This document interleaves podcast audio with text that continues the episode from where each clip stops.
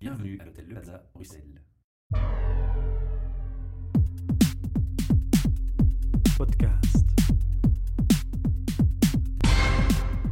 Bienvenue pour un nouvel enregistrement de nos podcasts depuis l'hôtel Le Plaza, Bruxelles, qui, comme chaque mois, nous accueille un projet sponsorisé par Talent Square. J'ai l'honneur aujourd'hui de recevoir Anne-Sophie Mélis, qui représente la société Cubix. Cubix, ouais. Anne-Sophie, avant d'aborder le sujet dans ses détails, je vais vous demander en quelques mots de me dire qui vous êtes, quel est votre parcours. Euh, Mon parcours, il est typique et atypique. Il faut commencer par le début, je pense, parce que j'ai beaucoup vécu à l'étranger en tant que jeune. Ce qui fait qu'aujourd'hui, quand j'ai choisi mes études, j'ai choisi des études de psychologie. Donc licencié en psychologie, master en psychologie, dans lesquelles je me suis orientée dans la psychologie sociale, sans doute liée à voilà, tout, tout ce que j'avais déjà euh, vécu et que j'avais envie de comprendre à d'autres niveaux. Et ensuite, j'ai continué des études après euh, avoir terminé ma licence et j'ai fait un master en aide humanitaire internationale avec l'idée d'aller m'orienter dans les ONG. Et pour plein de raisons, j'ai pas poursuivi cette voie-là et j'ai commencé à travailler dans le domaine RH en tant que recruteuse, consultante euh, en intérim. Mais ce qui est déjà clair, c'est que vous êtes dès le départ orienté vers l'humain. Ça, c'est sûr. Donc, j'ai commencé chez Randstad en intérim et puis après, je suis partie à Paris et j'ai travaillé cinq ans dans une société qui démarrait et j'ai fait plein de choses un petit peu différentes. Assistante de direction pendant quelques années et puis j'ai repris le département de formation interne pour tout ce qui était France, Espagne, Allemagne à l'époque.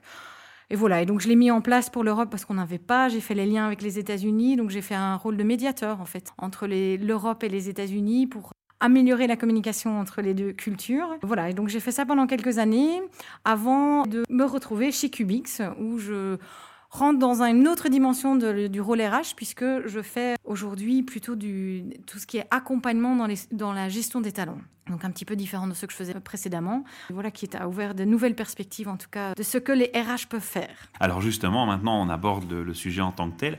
On va peut-être commencer par présenter la société Cubix. Qui sont-ils? Qu'est-ce qu'ils proposent comme service? Ouais. Cubix, c'est une société qui propose des solutions de gestion de talent, donc sur quatre piliers en fait. Comme tout ce qui est sifting, donc ce qu'on appelle un peu l'attraction des talents, la sélection des talents, l'identification des talents, du potentiel au sein des sociétés, et puis le développement des personnes, des talents, du potentiel au sein des sociétés. Et chaque pilier est composé d'un mixte de soit de produits tels que des questionnaires de personnalité, des tests de raisonnement, ou de services tels qu'un assessment center, un development center, euh, ou une formation qu'il faut créer pour pouvoir répondre à des besoins spécifiques. Cette société et ces services se sont créés sur un constat de besoin précis? La société date de 2000, Cubix date de 2000. Avant, il faisait partie du groupe PA Consulting, un grand groupe de consultants anglais, qui en 2000 a décidé de se détacher en fait de, du service assessment. Et donc, ça a eu un management buyout. Donc, les managers ont racheté la société et sont devenus complètement indépendants parce que c'est un business où il y avait encore des besoins sur le terrain de pouvoir aider et accompagner les, les sociétés et les individus à pouvoir grandir dans le monde du travail. Alors, le public, par rapport à ces quatre piliers, c'est lequel? Ce sont les entreprises, les RH exclusivement? Principalement nos clients, je vais dire business, effectivement, oui, c'est les sociétés avec lesquelles on va travailler. Le B2B. Le B2B, mais on trouve qu'il est important de ne pas oublier le candidat parce que quelque part, c'est aussi un moment pour le candidat où on va il va être mis en question quand il fait un assessment center et donc c'est une expérience pour lui aussi et on, on, garde toujours en vue cette expérience candidat dans la manière dont on met en place les choses. Vous n'avez pas de contact direct vous avec les candidats de toute façon? Ah si, en assessment center, on les voit, on les accompagne, on les oui, non, on gère. Ah, vous êtes actif dans l'entreprise également par rapport à ça? Oui, donc on travaille vous proposez pour pas des clients. un simple support euh, technique, vous allez plus loin? On, plus loin, au-delà de, du simple support, il y a aussi le bilan qu'on fait avec les, les, candidats lors d'un assessment center. Donc on rencontre les candidats, oui. Mmh, c'est plus clair comme ça. Alors ces quatre piliers, on peut peut-être décrire les, les services? Le, donc tout ce qui est, on appelle nous le, le sifting, c'est la présélection. Donc c'est tous les outils qui peuvent être mis en place pour attirer les candidats. Alors aujourd'hui, on entend beaucoup parler de tests de jugement situationnel. Il y a L'Oréal en avait fait un pendant tout un temps. National Rail System en Hollande vient d'en faire un. Mmh. Boots aussi en Angleterre on en fait. Et c'est tout des... En fait, c'est se mettre un peu dans la peau d'un employé et de comprendre un peu ce que ça veut dire de travailler pour cette société-là. Et donc, on va mettre la, la, personne face à des situations, elle va devoir choisir qu'est-ce qu'elle ferait dans ces situations-là.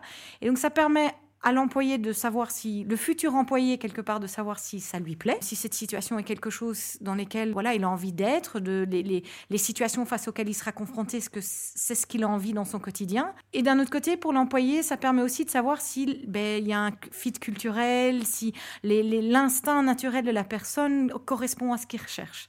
Et donc ça permet déjà un peu en amont de déjà faire un certain filtre par rapport au candidat qu'il a face à lui quoi. Sur cette approche de service là, j'ai une question qui me vient à l'esprit. On sait que la société évolue très vite maintenant, on va vers de plus en plus d'agilité dans les entreprises. On passe des modèles hiérarchiques à des modèles de coworking, ça mhm. commence à prendre une ampleur assez forte et ça devient assez populaire. Je pense que je ne me trompe pas en l'exprimant de cette manière.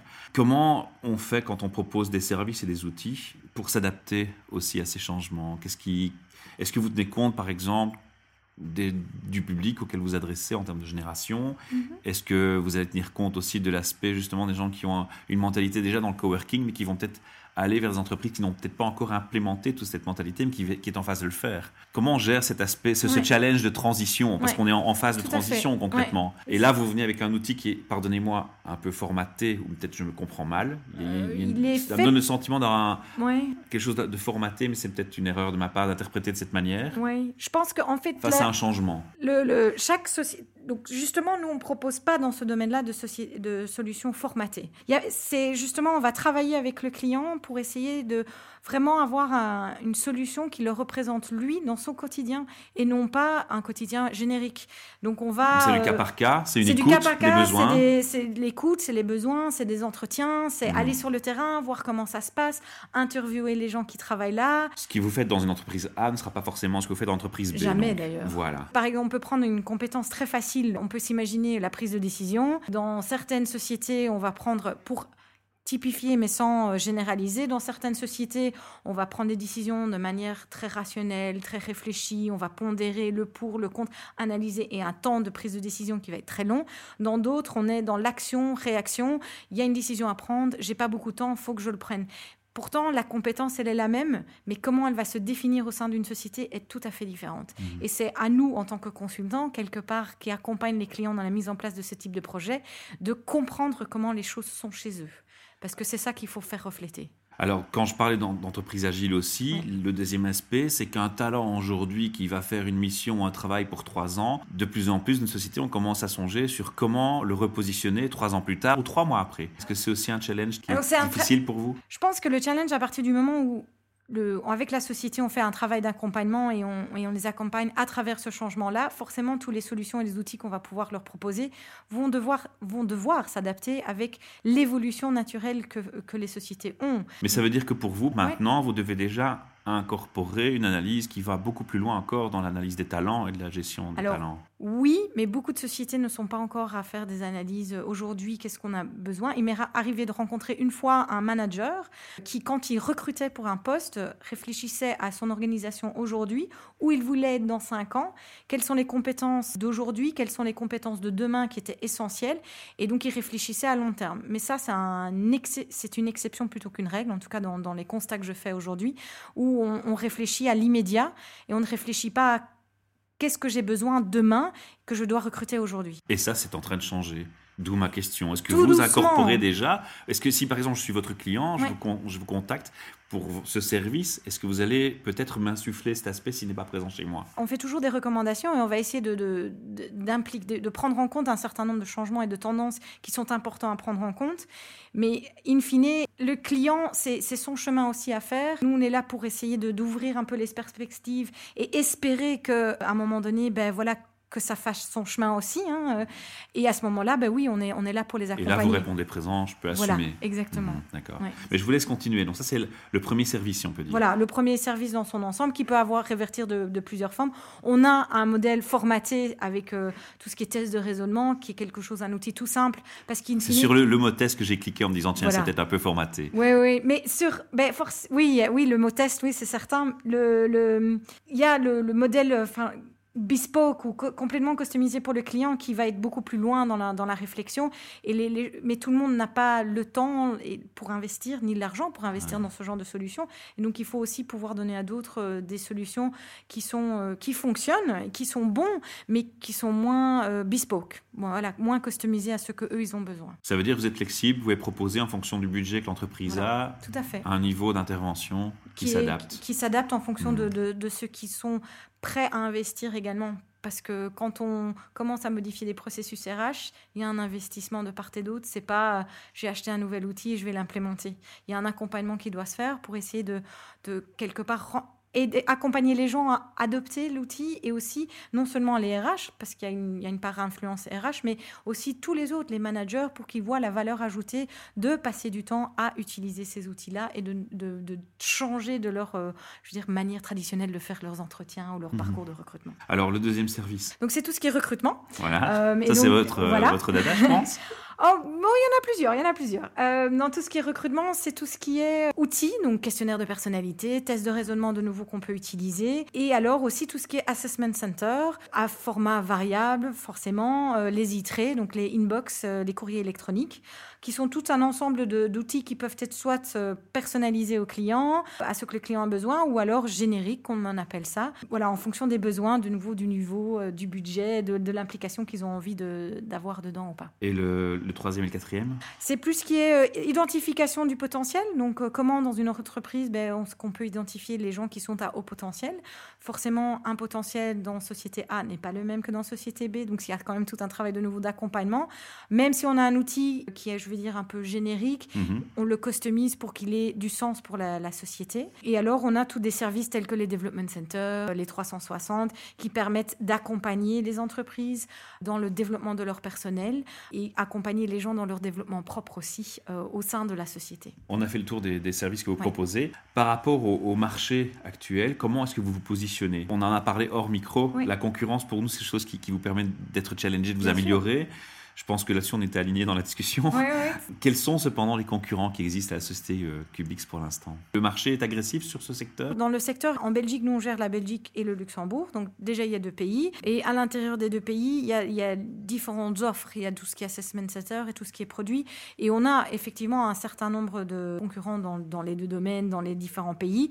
Et aussi dans tout ce qui est secteur privé et secteur public. Là, c'est aussi des concurrents qui peuvent être les mêmes, mais en même temps qui peuvent être différents. Donc ça, mhm. ça... Oui, une c'est un marché difficile. Voilà, un Il est occupé. Il est, il est certainement occupé. Il y a des nouvelles sociétés qui se lancent dedans. Il y a énormément d'indépendants aussi qui travaillent soit de manière indépendante pour des clients propres. Mais ils ne regroupent peut-être pas les quatre services ensemble non plus. Euh, qui ne regroupent pas les quatre services. Souvent, les indépendants ne vont pas avoir leurs propres outils, par exemple. Euh, ils vont utiliser les outils des autres, mais ils ne vont pas avoir leurs propres outils. Mais c'est un marché qui évolue, où il y a des changements euh, non-stop, puisqu'il suffit d'avoir une nouvelle solution, une nouvelle, quelque chose de nouveau à proposer au marché, et, et c'est redémarré. On repart différemment. Qu'est-ce qui vous rend unique Qu'est-ce qui nous rend unique C'est une excellente question. ou plus efficace. Je pense qu'il y, a plusieurs choses. La passion. La passion. Les, consultants. Ah, bah, tant mieux, tant mieux. Les consultants eux-mêmes. Donc, on, a des consultants qui, sont, qui ont une vision internationale. Donc, on essaie vraiment de. de, quand on recrute pour nous en interne, on recrute des gens qui ont une expérience internationale parce que ça permet d'avoir différents points de vue et ça, ça montre une certaine ouverture d'esprit. En tout cas, le feedback de nos clients par rapport à qu'est-ce qui nous différencie, pourquoi travailler avec nous, ben, c'est le relationnel. Le côté, on est très sérieux et on fait du travail professionnel et de qualité, mais aussi, aussi, on peut avoir des échanges avec nous. On va pas, euh, on peut discuter euh, de, thématiques. Ils peuvent, on, va réfléchir ensemble avec les clients sur leurs leur thématiques. On a des, on reçoit des informations d'un côté, on va leur donner aussi. Et donc c'est vraiment, on essaye notre approche partenariat. Je pense qu'elle fait une énorme différence sur la manière dont on aborde les choses avec nos clients. Quelles sont les grosses difficultés que vous rencontrez pour votre travail et que d'autres aussi sur le marché rencontrent. On a parlé tantôt de, de changement de, de, modèle de société, de, on parle beaucoup de, bonheur au travail, d'agilité, de, de coworking, d'intrapreneurship. Euh, ce sont tous des concepts qui sont à la mode, on parle souvent à notre micro. Comment est-ce que vous, dans votre travail, vous pouvez euh, gérer autant de changements et comment vous, les implémentez? In fine, on est quand même des consultants, donc on, est là pour euh, aider, aider nos clients et, les personnes. Donc notre boulot, c'est de rester, de savoir ce qui se passe, pouvoir comprendre comment, dans quelle mesure ça va impacter la manière dont nos clients travaillent et, donc du coup les accompagner et trouver avec eux des solutions par rapport à ça. Donc c'est. Mais votre travail maintenant, vous le sentez changer avec toutes ces influences? Pas encore à 100%. En tout cas, dans les, il y a énormément de changements, mais quand on en est à la partie recrutement, on n'est pas encore dans des modèles où. Alors oui, ça a, ça a une importance, hein, c'est pas du tout, mais je voilà, on est encore dans des modèles parfois traditionnels dans, le, recrutement. Tout doucement, on commence à apparaître des nouvelles manières de faire qui vont influencer certainement le marché. Mais c'est vrai que dans un premier temps, on reste quand même dans des modèles plutôt traditionnels qui fonctionnent. On va dire que hein. c'est encore timide alors, c'est ça? Oui, enfin, les RH restent un domaine où, euh, l'avancée, la technologie, tous ces éléments-là, nous, on a un, questionnaire de personnalité avec un rapport dynamique, donc qu'on peut utiliser un iPad. On le présente, les gens trouvent ça super chouette, mais les RH ne voient pas encore comment intégrer cette un iPad dans le cadre d'un entretien, par exemple. Donc on en est encore, on en est encore au début. Ça commence tout doucement.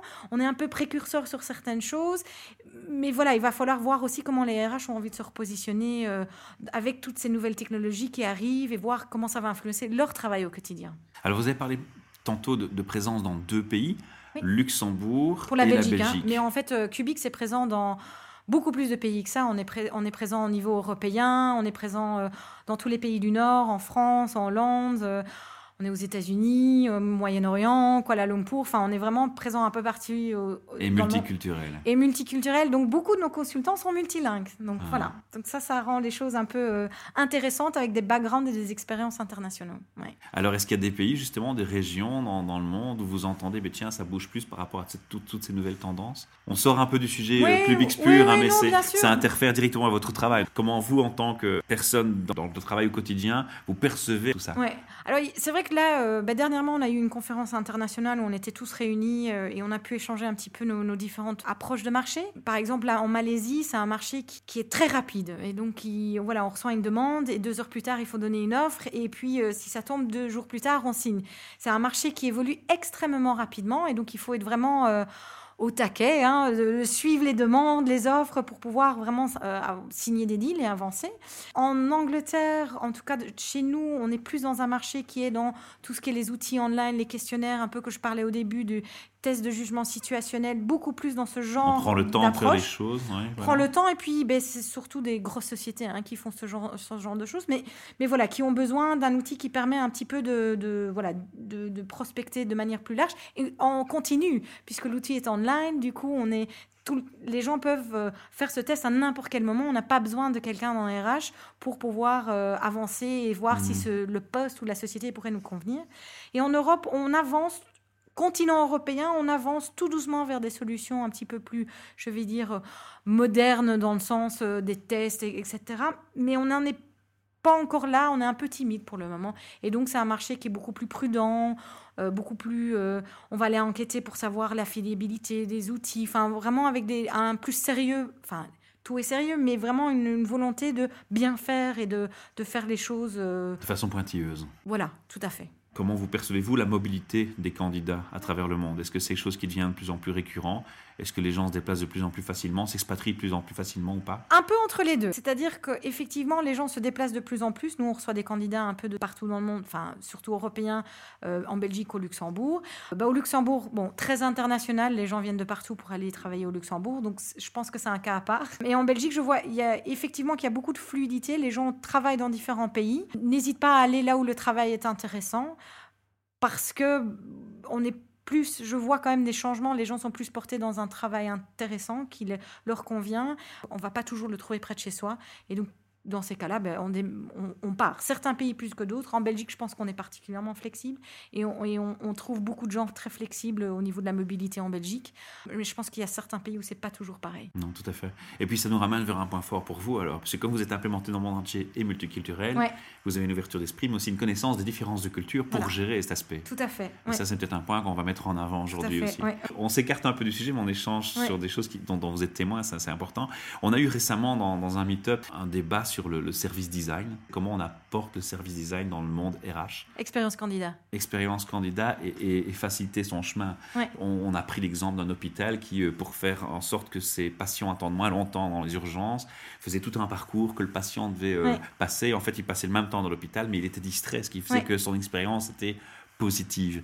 Est-ce que des concepts comme le service design sont des choses que vous êtes déjà en train d'avoir comme réflexion par rapport à vos clients et- Mhm. Alors par rapport aux clients, Parce que vous ben, parliez tantôt de timidité par rapport au HR et au changement, tout à fait.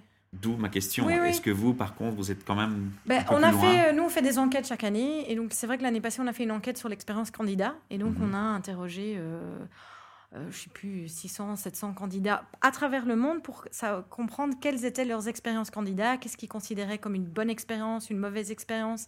Et donc, oui, effectivement, il y a des constats à faire. Au niveau de la manière dont on gère le processus de recrutement, il y a énormément de constats à faire. Il y a des bonnes choses, euh, mais il y a aussi des points d'amélioration, certainement un des grands points d'amélioration pour toutes les sociétés, et c'est vraiment le plus grand point, c'est le feedback. Le candidat, il souhaite avoir du feedback sur, euh, sur ce qui s'est passé. Donc, que ça soit dans un assessment center où on lui donne du feedback par rapport à ce qu'on observe, ou que ça soit dans le cadre d'un processus de recrutement où le, il veut savoir pourquoi, qu'est-ce qui a été, qu'est-ce qui n'a pas été, pour pouvoir mieux aussi euh, gérer les futures interviews et oui, les les futures leçons, quoi. interviews et savoir ça. comment est-ce qu'il a été perçu pour pouvoir savoir, ben, en fait, c'est pas comme ça que je voulais être perçu et pouvoir quelque part travailler sur lui-même. Mais ça, c'est le gros nœud des problèmes, parce que pour l'instant, la pression sur les RH en interne, elle est telle, en termes de charge de travail, que c'est pas qu'ils ne veulent pas donner un feedback, Ils c'est ont pas le n'ont temps. tout simplement pas le temps. Et donc c'est là où il y a, de, je pense qu'il y a des choses, à, des, des optimisations à pouvoir Ah. faire pour rendre du temps au RH pour pouvoir faire, à- donner une meilleure expérience euh, aux Et candidats. c'est là où vous intervenez, évidemment, Et là, on en peut les aider, effectivement. hein, euh, je sais pas si vous avez parlé des, des hôpitaux tout à l'heure. Ben, J'ai travaillé aussi dans le milieu hospitalier. Et effectivement, il y avait une optimisation à faire au niveau des, des flux pour, pouvoir, pour que les médecins et les infirmiers puissent avoir plus de temps avec les patients. Donc, c'est la même chose ici. Mhm. Il est temps d'optimiser les processus de manière à ce que les RH puissent passer leur temps avec ce qui les concerne, c'est-à-dire l'humain et le candidat ou, en interne, hein, que ce soit interne ou externe, et, et faire en sorte que l'expérience soit aussi positive pour eux. Vous aidez dans, dans, dans ce qui est en gestion de candidats externes vers l'entreprise, ou est-ce que vous aidez aussi pour l'évolution interne des candidats dans l'entreprise? Ça, ça dépend un peu de la demande De et la la, demande requête. client. Donc, euh, on a Ouais, des vous clients avec assumer les lesquels- deux, en tout cas. On assume les deux. Donc, on a, mais en, en termes d'assessment center ou d'outils de recrutement qui sont implémentés. Par rapport au prix de vos concurrents, est-ce que vous êtes dans la même gamme, vous êtes meilleur marché, ou vous avez des, des tarifs un peu plus élevés, mais avec une qualité qui suit? On a été nominé pour la seconde année hein, dans les HR Excellence Awards, donc pour tout ce qui est Best People Assessment. Et on se distingue, et je pense, on ose espérer que le- la nomination est en lien notamment avec le fait qu'on aimait une qualité. Et ça fait vraiment partie intégrée de la manière dont on travaille avec le- nos clients. Vous l'aviez dit tantôt, le feedback était dans ce sens-là, de toute façon. Voilà, c'est pour le la qualité, elle se situe pour le candidat, mais pour l'entreprise également. Et donc dans, dans ce qu'on va livrer au client, on veut que ça soit de la plus grande qualité possible. Donc je pense que la différence, voilà, pour moi, elle se situe au niveau de voilà de la manière dont on va traiter les candidats, dont, Et de la qualité avant tout. et de la qualité, de la, de la relation qu'on va mettre. Mais ça en vous place. rendra peut-être un peu plus cher que certains. On ne sera pas les moins chers sur le marché en général. la Voilà. qualité, c'est un coût aussi, il ne faut Voilà. pas l'oublier. quoi. On n'est on n'est pas un approche volume. Enfin, on fait pas d'approche volume pour tout ce qui est, par exemple, l'assessment center. On, est, on préfère une- la qualité dans la, dans la relation qu'on va mettre en place. Avant qu'on clôture cette interview, est-ce que vous aviez des aspects que vous auriez voulu aborder, qu'on n'a pas abordé euh, par une question ou l'autre? Non, parce que je, voilà, je m'étais dit que c'était l'occasion de, bah, de parler notamment de l'expérience candidat. Des qui- services de- des services et de, de, et de dire, bah, voilà, s'il y en a qui sont intéressés de savoir un peu ce qui se passe et le, le- les résultats de l'enquête se trouvent sur notre site web. Donc, il suffit d'aller sur le site web pour aller les chercher. C'est intéressant, c'est une porte de réflexion pour les sociétés qui sont intéressées de voir comment se benchmarker par rapport à ça. Bah, il suffit de, de me contacter, en fait. Et à ce moment-là, moi, je, je peux organiser un, un benchmarking pour eux s'ils ont envie. On mettra le, le lien de toute façon du site en dessous de l'article. Super. Et j'espère que les auditeurs retiendront votre proposition que vous venez de faire au micro et vous contacteront. J'espère bien aussi. Merci pour votre temps, Anne-Sophie. Merci beaucoup. Je vous en prie. Podcast.